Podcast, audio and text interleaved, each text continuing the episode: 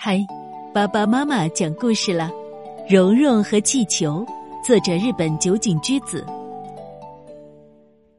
蓉蓉三岁了，今天在街上，她得到了一只气球。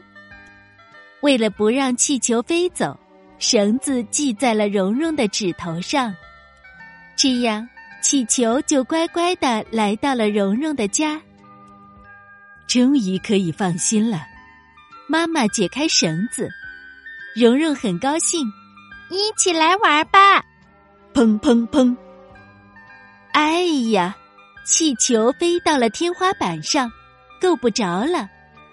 妈妈，妈妈，没事没事。妈妈把天花板上的气球拽了下来。太好了！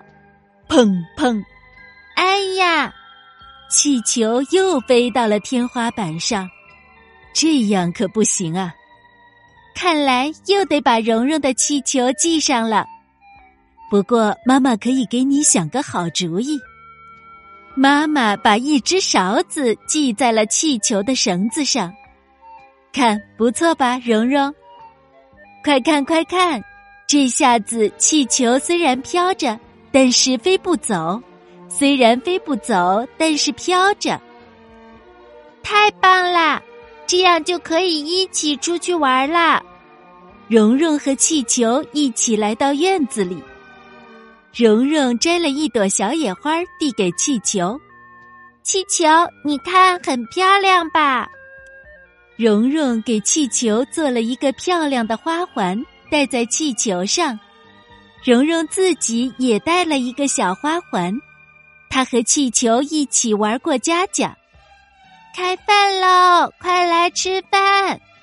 好啊，谢谢，真好吃。可是突然，刮来了一阵风，气球，蓉蓉的气球飞走了，气球挂到了高高的树枝上。啊，这可怎么办？妈妈想出各种办法去够气球，可是直到天黑也没有够下来。